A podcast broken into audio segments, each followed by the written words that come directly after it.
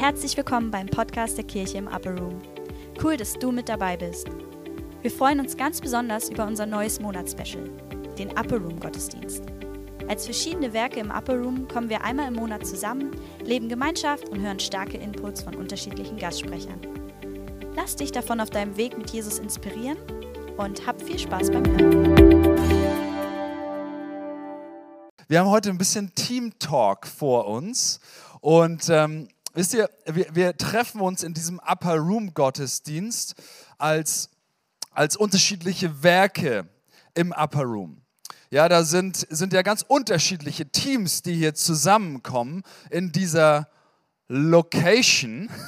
Ja, da ist Mission, Zifi, da ist Gebet, Gebetshaus Hamburg und da ist Gemeinde, die Kirche im Upper Room. Und wir sind, wir sind zusammen hier, weil wir zusammen diese Location benutzen. Das hat ganz einfache praktische Gründe. Aber wisst ihr, dahinter steht für uns ein viel größeres Bild. Und das ist dieses Bild, dass Mission, Gemeinde und Gebet eigentlich zusammengehören. Ja, im Kern eigentlich zusammengehören. Und dann über, und das will ich jetzt nicht ausbreiten, über Jahrhunderte und Jahrtausende Kirchengeschichte dann irgendwie auseinander getrennt, organisatorisch auseinander dividiert, wie auch immer man es sagen mag. Auf jeden Fall haben wir heute eine Situation, wo Gemeinde, Gebet und und Mission nicht zwangsläufig miteinander vereint ist. Und wir glauben, dass hier oben das wie so ein Modell ist, das endlich zusammen ist, was zusammengehört. Und dass das so ein, auch so ein, ähm, so, ja, so wie so ein Zeichen, wie so ein prophetisches Zeichen ist. Ohne dass wir jetzt sagen, wir sind irgendwie eins und organisieren uns gemeinsam und so weiter.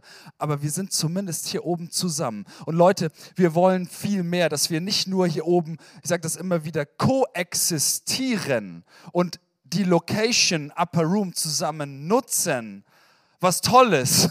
Aber wir wollen viel mehr dahin kommen, dass wir kollaborieren und miteinander unterwegs sind, einander prägen, miteinander Jesus erleben, voneinander profitieren, ja, und wirklich eins sind, ihr Lieben. Und darum soll es heute gehen. Es soll heute so ein bisschen darüber gehen, ja, was denn dieser Upper Room, wofür dieser Upper Room steht. Ja, ähm, klar, das ist unsere Location, so heißt dieser Saal und die Nebenräume und so. Aber wir haben uns ja nicht umsonst diesen Namen äh, Obergemach, Upper Room, ausgesucht. Und ich möchte gerne heute mit uns über eine Charakteristik nachdenken, ja, die so im Upper Room zu finden ist, im historischen Upper Room und in der in all dem, was damit einhergeht. Weil wisst ihr, es wäre ja schön, wenn auch irgendwie Upper Room drin ist, wo Upper Room draufsteht. ja, ist ein netter Name, finden wir alle fancy, englischer Name und so, ja, super. Aber es wäre doch schön, wenn Upper Room drinne ist, wo auch Upper Room draufsteht. Ich möchte mit uns aufschlagen, Apostelgeschichte 1, ähm, die Verse 4 bis 11. Die sind auch am Screen, aber ihr könnt gerne auch äh, eure eigenen Bibeln aufschlagen. Ich lese aus der Hoffnung. Während 40 Tagen sahen sie ihn immer wieder und er redete mit ihnen über Gottes Reich. Als sie an einem dieser Tage miteinander aßen, wies Jesus seine Jünger an. Verlasst Jerusalem nicht. Bleibt so lange hier, bis in Erfüllung gegangen ist, was euch der Vater durch mich versprochen hat.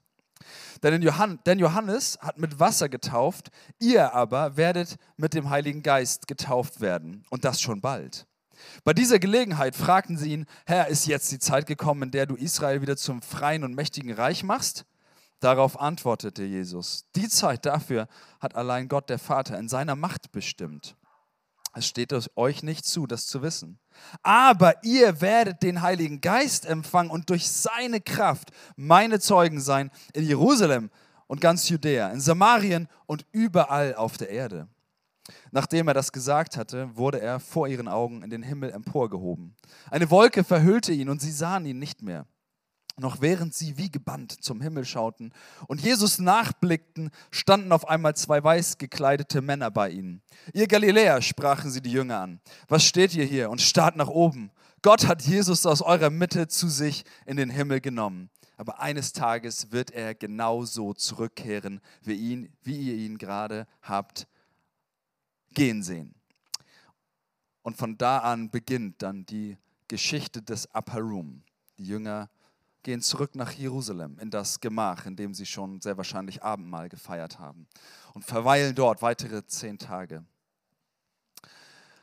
Ich fasse es nochmal kurz zusammen. Also Jesus ist, ist sozusagen nach Ostern, das haben wir gerade gefeiert, ähm, nach seiner Kreuzigung und Auferstehung noch 40 Tage mit den Jüngern zusammen. Und er lehrt sie über das Reich Gottes. Und ich meine, überleg mal, ja, was das für eine Lehre gewesen ist. Er lehrte mit den Malen in den Händen. Weißt du, so, man müsste denken eigentlich, so jeder, der vorher ja irgendwie noch gezweifelt hat und irgendwie gedacht hat, so ja, Jesus, hm, weiß ich nicht, ob das wirklich so wahr ist, was du alles so erzählst. Spätestens nach der Auferstehung mag ich mir vorstellen, wenn er mit den Malen in den Händen und den Füßen lehrt, ne, dass, dass dann irgendwie eine ganz andere Autorität und vielleicht sogar Glaubwürdigkeit, wenn man das so sagen kann, äh, vorhanden ist. Und es, also ich stelle mir das vor, diese 40 Tage, wie so eine ganz, ganz intensive Lehrstunde Jesu über all das, was er in den letzten drei Jahren auch schon zu seinen Jüngern gesagt hat. Und interessanterweise, und das finde ich so zutiefst menschlich und irgendwie schön, dass die Bibel uns das nicht ja, vorenthält, sprechen die Jünger so kurz vor Himmelfahrt Jesus an. Jesus, und wann machst du das endlich wahr? Und Jesus, also wenn ich Jesus wäre, ich jetzt so gedacht, Alter, was ist mit euch los? Weißt du, und hier musst du dir vorstellen, ist das Mal in seinen Händen. Weißt du, was ist mit euch los? Geht mal lieber, geht nach Jerusalem und dann warte mal ab, was passiert. Also es sind auf jeden Fall sehr spannende Momente. Und worüber ich sprechen möchte, ist, weißt du, ist, ist dieses Spannungsfeld. Da ist, da ist auf der einen Seite diese Beauftragung von Jesus. Und ihr findet, das, ist, das klingt da nochmal an in Apostelgeschichte 1. Es klingt da an in dem Sinne, dass Jesus sagt, ihr werdet Kraft empfangen im Upper Room und dann werdet ihr in die ganze Welt gehen. Aber das ist dasselbe, was Jesus auch wahrscheinlich Tage vorher oder vielleicht in demselben Moment vorher, wie auch immer oder anders, naja, es wird auf jeden Fall in der Schrift aufgefangen, in Matthäus 28 gesagt hat. Geht hin zu, in alle Nationen, geht hin in alle Welt, macht zu Jüngern. Oder in Lukas 16, er sagt, ihr werdet diese und jene Dinge in der Kraft Gottes und Zeichen und Wunder und Dämonen und all das wird, ne, all das wird, ihr werdet, ihr werdet, die ganze Welt wird euch, wird das Reich Gottes erfahren und ihr werdet in Kraft unterwegs sein und so weiter. Und ja, irgendwie kommt so diese schräge Erwartungshaltung der Jünger zusammen, die sagen, ja, Jesus, ich verstehe nicht so ganz, das glorreiche Israel auf der einen Seite und du gibst uns den Befehl zu gehen ne, und du machst das. Ja, und ich kann mir vorstellen, Jesus, äh, Petrus, der, der das so hört, der so hört, ja, Jesus, ja, erstmal lehrt er 40 Tage und dann kommt Petrus, weißt du, dann kommen diese Befehle zu gehen und Petrus, der hängt da wie in den Startlöchern, ne? Sagt so, ja, endlich ist meine Stunde gekommen yes, es geht los. Ich habe schon einen fertigen Strategieplan gemacht, ich habe ein Projektpapier geschrieben. Jesus, es geht los. Du hast mir den Auftrag gegeben, jetzt mache ich das. Es geht los, endlich. Also Attacke, so kann ich mir das vorstellen. Petrus so richtig enthusiastisch, ne? So, ey, du sagst, wir gehen, alles klar, passt jetzt geht's los, das Reich Gottes, volle Kanne. Jesus, du hast jetzt drei Jahre und 40 Tage, jetzt sind wir am Zug. weißt du, so ungefähr, ne? So stelle ich mir Petrus vor. Und, ähm, und dann mitten in dieser ganzen Abschiedsrede und in dieser Beauftragung und in dem Missverständnis der Jünger, mitten da drin kommt dieser Satz, der für mindestens für Petrus so zutiefst unangenehm und unbequem ist. So zutiefst, weißt du, der, wie gesagt, steht in den Startlöchern. Jesus sagt, verlasst Jerusalem nicht. Bleibt so lange hier, bis das in Erfüllung geht, wovon Joel spricht, wovon die Propheten gesprochen haben. Bleibt hier, bis der Heilige Geist kommt. Und ich kann mir vorstellen, Petrus so, hey, bleiben gehen, bleiben gehen. Jesus, was willst du eigentlich jetzt von mir? Hey, was, was soll das alles, ja? Hä?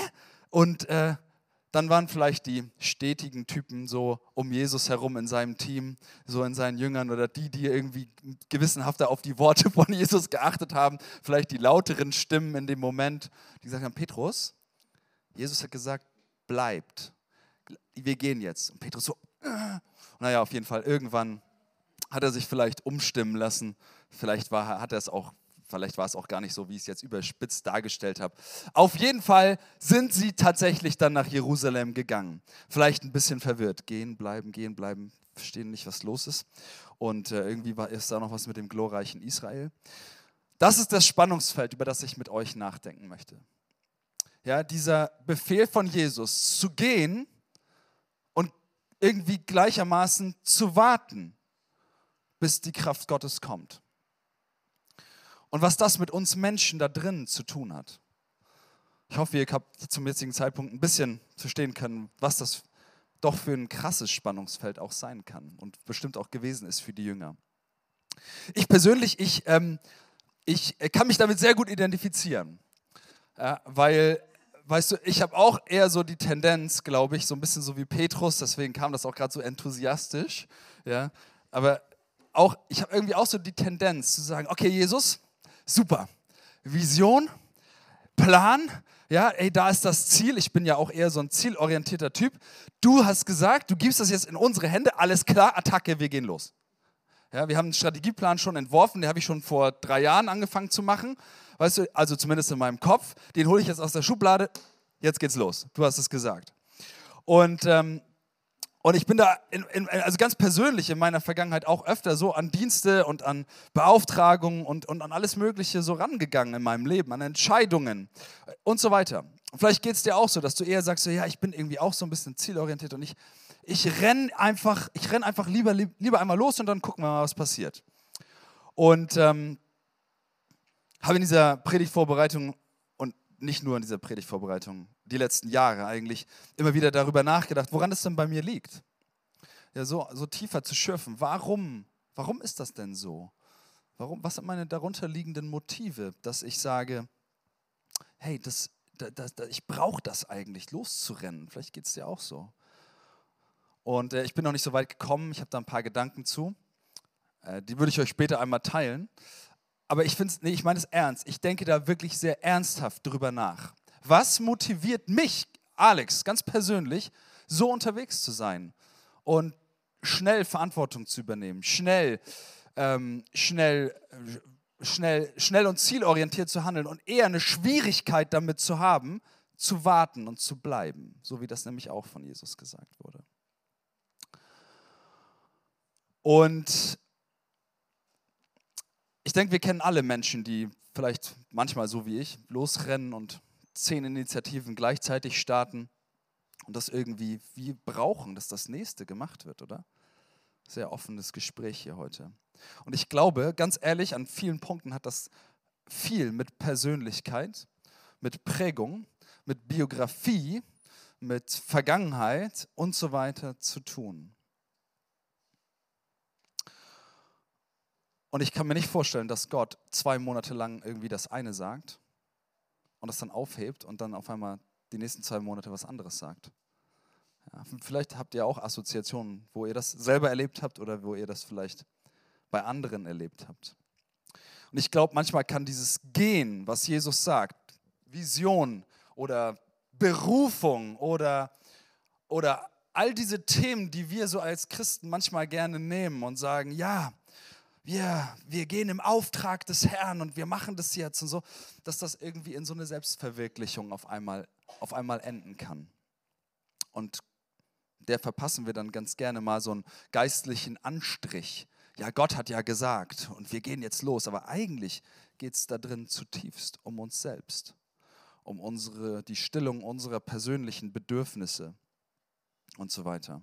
Und wenn das dann nicht passiert, dann wartet auf einmal ähm, bei Nichterfüllung Depression, Frustration, Resignation, Stagnation auf dich.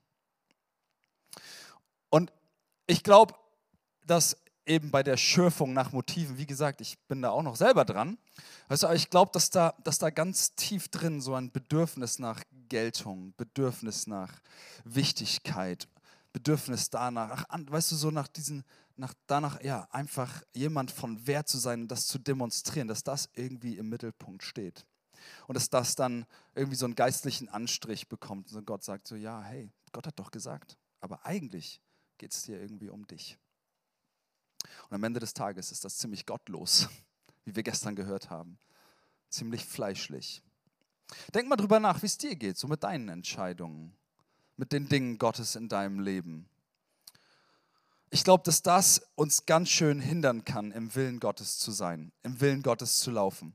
Und das Ergebnis ist manchmal dann krampfig, anstrengend, fruchtlos, wobei ich auch sagen muss, ich habe in meinem Leben auch erlebt, wie, wie Dinge, die vielleicht auch so geboren worden sind, trotzdem von Gott gesegnet worden sind. Gott ist größer als mein persönliches Bedürfnis oder mein manchmal vorhandenes Gefühl von, ja, ich versuche irgendwie mich selbst zu verwirklichen. Ich skizziere ein bisschen. Ne?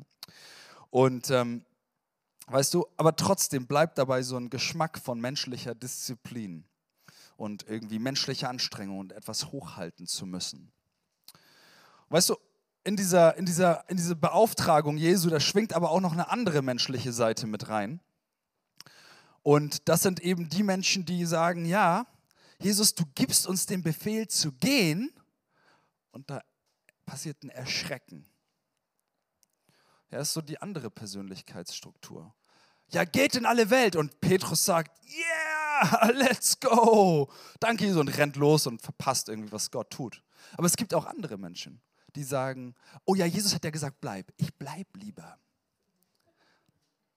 Und ich bleib da so lange sitzen, bis der Herr was sagt. Und wenn er nicht jedes Detail in mir und außenrum versorgt und organisiert und fertig gemacht hat und vor allem in mir, ja, meine Unsicherheit, meine Ängstlichkeit, meine Verletzung, meine Erfahrungen, die ich gemacht habe. Mein, mein, mein Drang, Dinge zu kontrollieren. Wenn das nicht alles von Gott geregelt und gesettelt ist, dann, dann können wir ja nicht gehen, Jesus. Das wird ja auch nicht funktionieren. Das ist irgendwie die andere Seite, ja. Es sind so zwei Extreme. Und ich habe die beide im Reich Gottes irgendwie so auch schon irgendwie erlebt. Vielleicht du auch. Und beides ja, hat irgendwie so ein menschliches Bedürfnis im Mittelpunkt und nicht die Beauftragung Gottes. Und dann schnappt man diesen Befehl, bleib oder geh ja, ich überspitze manchmal ein bisschen, ne? ihr merkt das. Ja, und dann schnappt man das und, und sagt und kriegt, gibt ihm so einen geistlichen Anstrich, aber am Ende des Tages steht da drin der Mensch im Mittelpunkt, der, der sein Bedürfnis so, so, so, so nach außen kennt, sagt, ja, ich brauche Sicherheit oder ich brauche Selbstverwirklichung, ja, oder ich habe schlechte Erfahrungen gemacht und bin deswegen unsicher oder ich bin verletzt, deswegen kann ich das, kann, das kann Gott nicht mit mir ernst meinen, ich muss erstmal heilen und was auch immer alles. Ja, am Ende des Tages sind beide Herangehensweisen lassen so einen, so einen faulen Geschmack von Menschlichkeit irgendwie hinterlassen den. Und es hat irgendwie beides, ist beides nicht das, was Jesus wirklich gemeint hat. Und da ist dieser Spagat zwischen gehen und zwischen bleiben. Und irgendwie spielen Persönlichkeit, Motivation, Bedürfnisse, diese ganze Menschlichkeit in der Mitte da drin irgendwie so auch eine Rolle. Und ja, Jesus sagt, bleibt in Jerusalem, bis in Erfüllung gegangen ist, wovon Joel spricht. Und das Ergebnis davon, dass die Jünger geblieben sind und nicht Petrus oder die anderen Persönlichkeitstypen sich irgendwie durchgesetzt haben, war, dass sie nach zehn Tagen erfüllt worden sind vom Heiligen Geist in einer Art und Weise, wie das einmalig in der Menschheitsgeschichte ist und Jahrtausende Prophetie sich in diesem Moment auf einmal offenbart, die Kirche geboren ist und eine Bewegung des Evangeliums die Welt durchflutet hat, die das Angesicht der Erde für immer verändert hat, heute, weil eben nicht das menschliche Bedürfnis im Mittelpunkt stand, sondern man das Wort Gottes ernst genommen hat. Und der Wille Gottes und seine Ehre in den Mittelpunkt gerückt worden ist, in diesen zehn Tagen im Obergemach, im Upper Room. Und das ist genau die Lösung Gottes. Und ich glaube, dass Gott eine Generation und eine Armee quer durch alle Generationen in dieser Zeit vorbereitet, die genau das wieder zur Priorität macht abseits von menschlichem Bedürfnis, menschlichem Potenzial, menschlichen Ressourcen, menschlicher Sicherheit oder Unsicherheit, sondern eine Generation, die sich einzig und allein auf die Gegenwart, die Abhängigkeit zu Gott und die Erfüllung mit dem Heiligen Geist konzentriert und fokussiert. Und deswegen der Wille Gottes und seine Ehre im Mittelpunkt steht. Und dann, ihr Lieben, wird diese Welt noch einmal, und wir glauben daran, dass Gott eine Erweckung schenken möchte, noch einmal verändert werden, bevor Jesus wiederkommt. Wir sind davon überzeugt. Und kann es vielleicht sein, dass genau die Lösung für dieses Problem, was Gott uns gegeben hat, dieser Upper Room ist, in dem irgendwie all das zusammenkommt, dieses zutiefst menschliche Bedürfnis, ja, und der Befehl Gottes zu warten und zur Verbundenheit aufzurufen und Verbundenheit zu bleiben. Ich glaube, dass der Upper Room die Lösung Gottes dafür ist. Und ich glaube, dass der Upper Room, ja, dass das, dass das für, und das so möchte, so habe ich die Predigt genannt, ich fand den Predigtitel ziemlich fancy, ehrlich gesagt. Die Upper Room-Attitüde. Attitüde heißt Haltung, Attitude, Englisch. Das kann man auch im, ba ich glaube, es gibt auch irgendwie so einen Ballettbegriff, aber egal. Auf jeden Fall, Fall äh, gibt es auch Attitüde, die, die Haltung. Das, das ist das, was dahinter steht. Weißt du? Und, und und darum geht's. Ich glaube, dass, dass Gott eine Generation vorbereitet von Menschen, die diese Haltung des Upper Rooms in ihrem Leben kultivieren und lernen und nicht mehr sagen, mein Wille steht im Zentrum, mein Bedürfnis kontrolliert mein Leben, sondern ich drehe mich um den Willen Gottes in unserem, in meinem Leben. Und deswegen glaube ich, wie wir das herausfinden, ist, dass wir im Upper Room verweilen vor Gott. Dass wir uns einer Prüfung unserer Motive, einer Prüfung unseres Herzens vor Gott unterziehen und lernen, den Willen Gottes wirklich zur Priorität in unserem Leben zu machen. Und jetzt kommt der Punkt. Auch wenn das bedeutet, dass dein Bedürfnis, dein Wille, dein Zeitpunkt, deine Strategie nicht die Priorität hat. Und das ist ganz schön entgegengesetzt zu dem, wie wir eigentlich ticken. Die Upper Room-Attitüde. Wäre es nicht schön, wenn dieser Upper Room hier uns auch prägt als Teams, die sich hier treffen. Und dass diese Einstellung bei uns wirklich um sich greift, egal ob wir bei Food and More sind oder ob wir im Gebetshaus sind oder ob wir, ob wir in der KIO oder bei Zifi sind. Das ewige Zentrum von christlicher Nachfolge, ihr Lieben, ist das, was Jesus in Johannes 15 sagt. Und das ist der ultimative Ausdruck dieser Upper Room-Attitüde. Jesus sagt, bleibt fest in mir verbunden und ich werde ebenso mit euch verbunden bleiben. Denn eine Rebe kann nicht aus sich selbst heraus Früchte tragen, sondern nur, wenn sie am Weinstock hängt. Ebenso werdet auch ihr nur Frucht bringen, wenn ihr mit mir verbunden bleibt.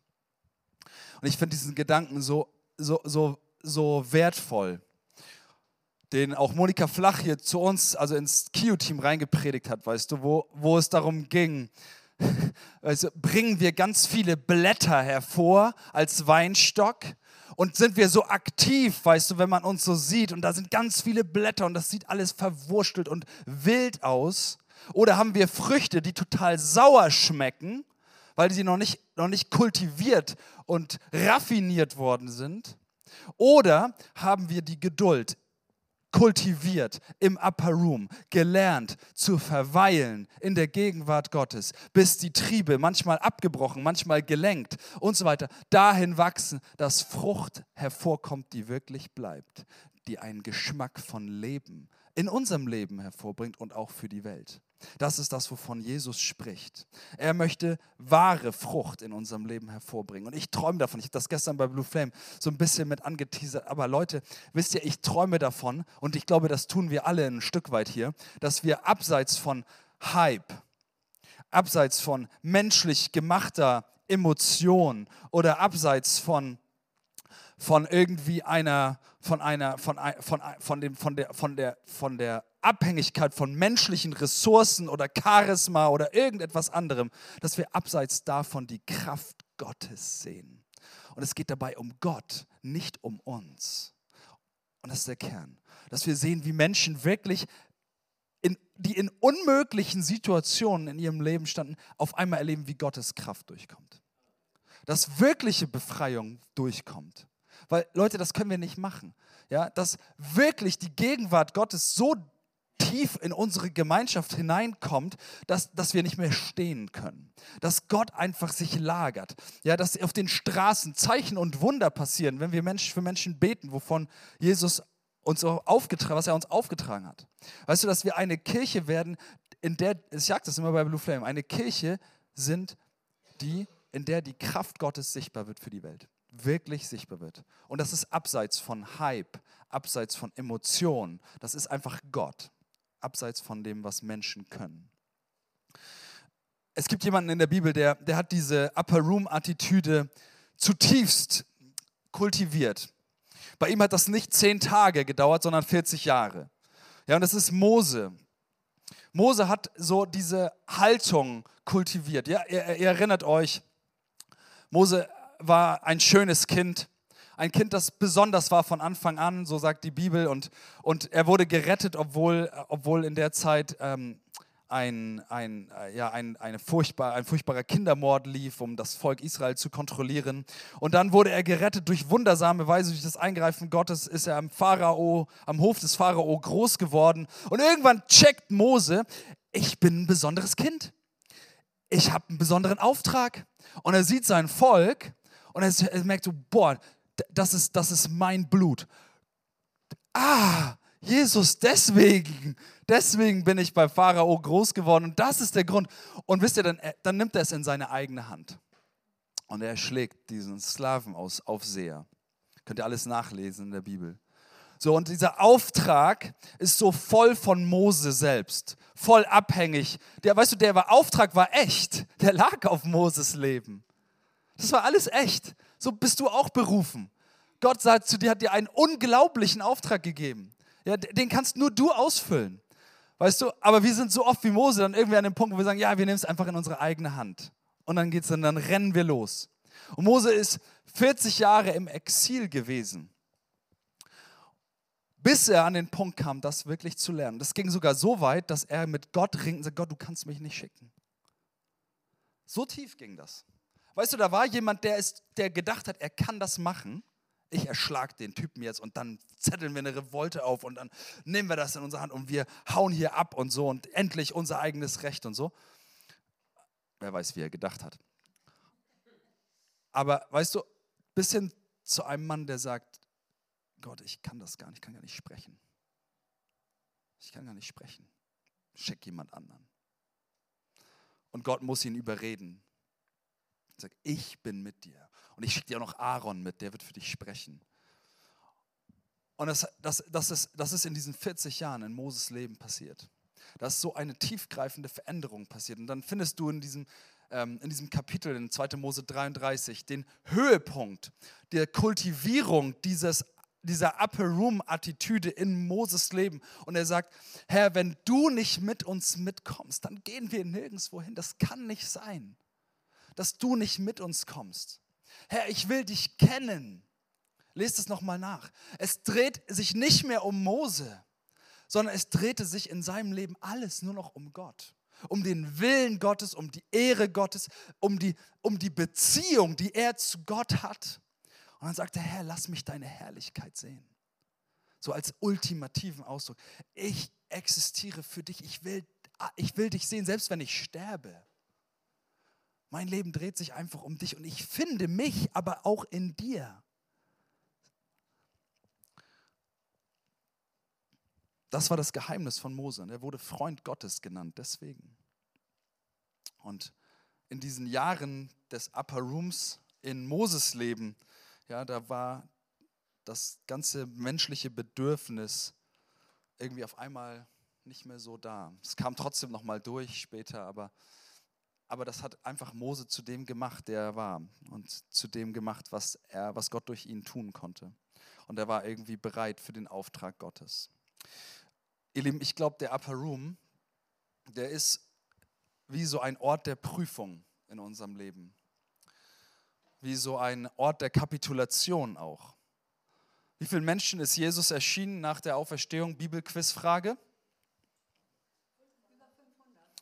Über 500, richtig. Ja, wir schätzen mal so kurz.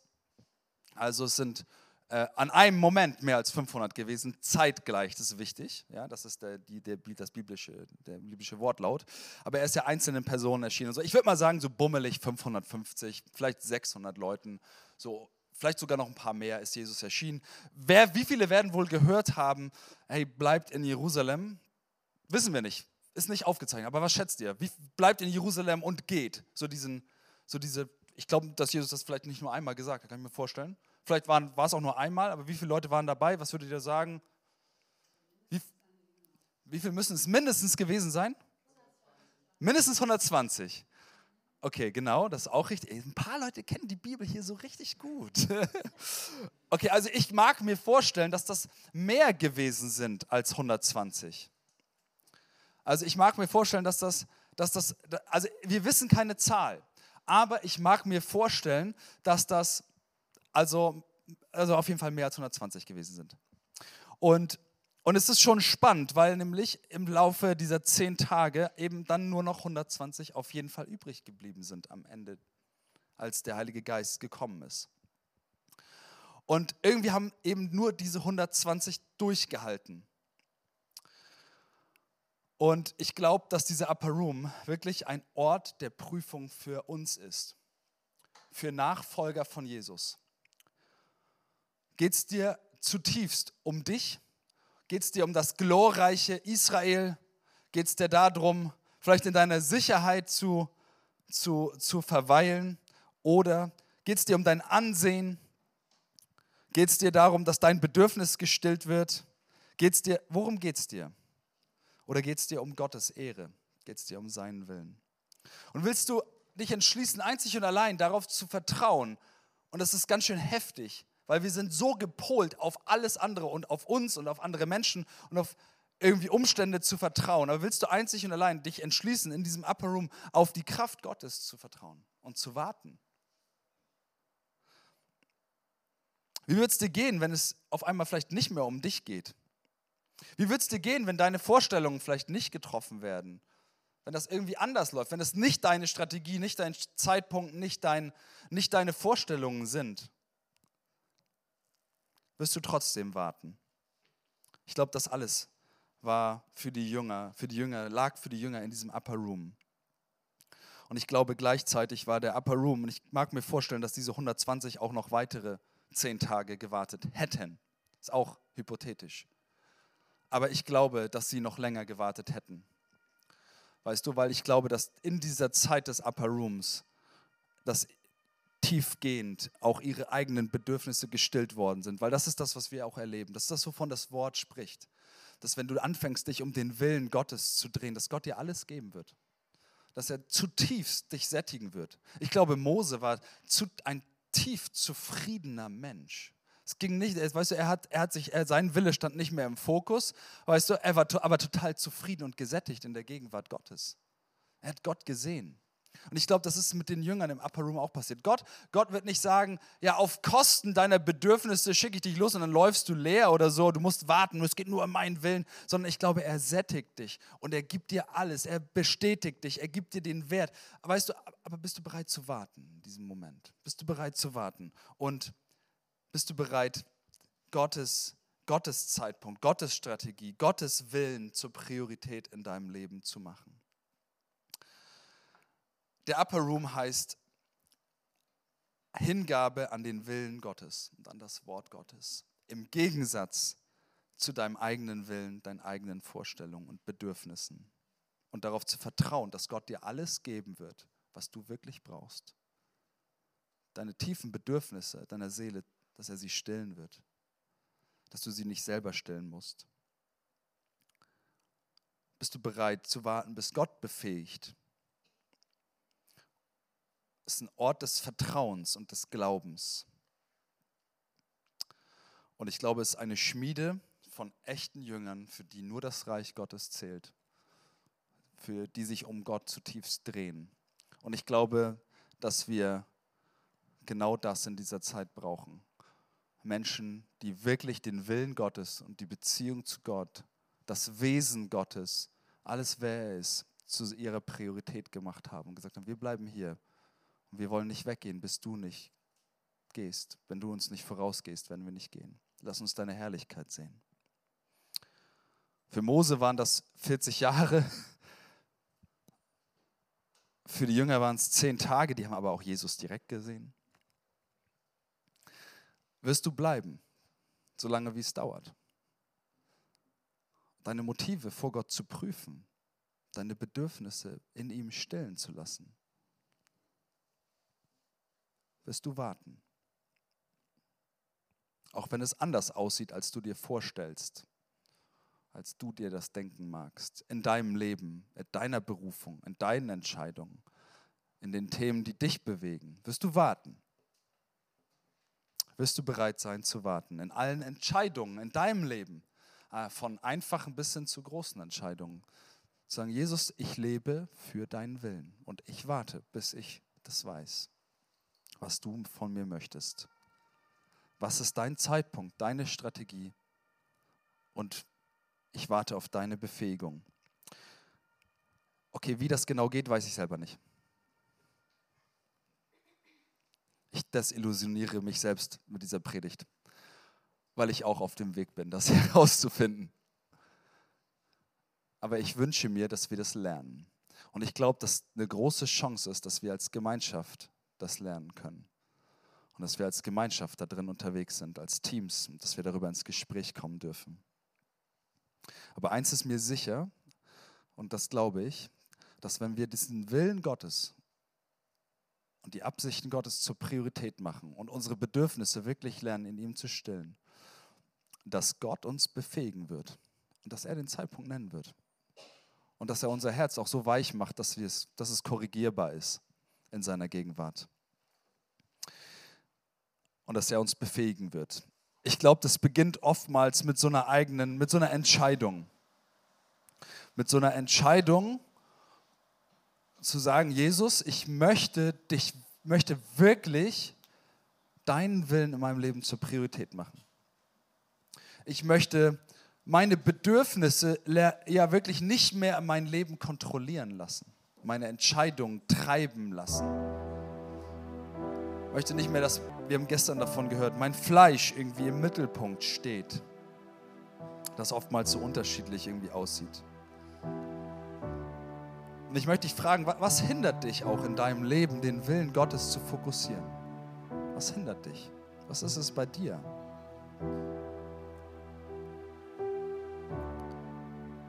Wo, wo steht dein Bedürfnis noch so stark im Mittelpunkt? Der Upper Room ist ein Ort der Prüfung. Ich glaube das wirklich. Ich glaube, dass es diese Haltung des Upper Room ein, ein Prüfungsort ist. Und eine echte Kapitulation manchmal zu sagen, ich, ich möchte mich entscheiden, nicht mit meiner Kraft und aus meiner Kraft mein Leben zu gestalten. Und ich warte jetzt so lange, bis das wirklich passiert. Und Leute, auch wenn wir unterschiedliche Berufungen haben und unterschiedliche Teams sind, so glaube ich, dass Gott wirklich eine Armee formt. Auch hier, aber die wirklich sich um ihn dreht, zutiefst. Und wenn das dein Gebet ist, dann möchte ich dich ermutigen, dass du vielleicht einfach mit mir aufstehst oder kniest oder irgendwie reagierst mit mir zusammen, dass wir Gott unsere Herzen wirklich hinhalten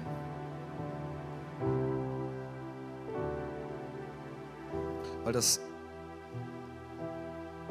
kann ich nicht für dich machen. Ist eine Sache zwischen dir und Gott. Ist auch eine ganz schöne Entscheidung zu sagen, okay, ich warte jetzt. Ich warte vielleicht auch mit Entscheidungen. Ich lasse vielleicht auch los, wo ich Dinge selber in die eigene Hand genommen habe.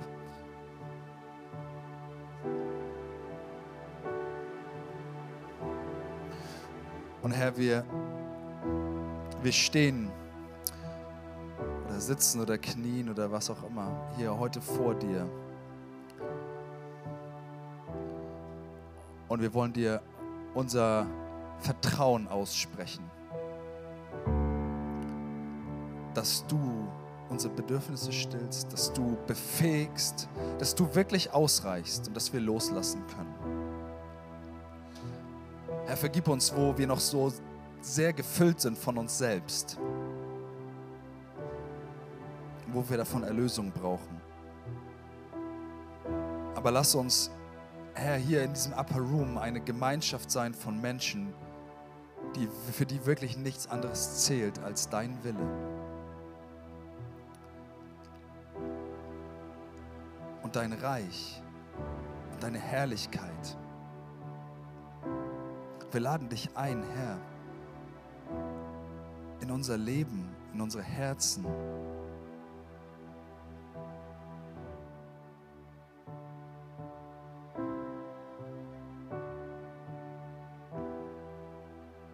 Komm mal selber mit Gott ins Gespräch darüber.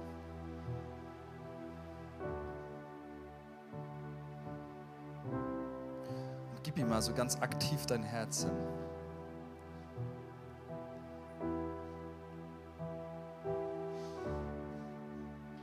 Manchmal ist das gut, wenn man irgendwie ganz bewusst sagt, ich du sollst auf dem Thron meines Herzens sitzen. Da, wo ich vielleicht selber auf dem Thron meines Herzens noch sitze, gebe ich dir Raum.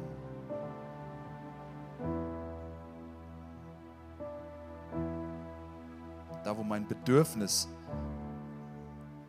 meine Verletzung, meine Unsicherheit, meine Kontrollsucht, meine Selbstverwirklichung mich treibt, da sollst du, Herr, sollst du, Herr, auf dem Thron sitzen. Und Herr, wir entscheiden uns wirklich zu bleiben und zu verweilen. Wir danken dir, dass, Herr, bei dir unsere Seele wirklich satt wird. Dass du uns nicht leer laufen lässt im Upper Room, in dieser Haltung, sondern dass wahre Zufriedenheit, wahres Heil, wahre Bestimmung,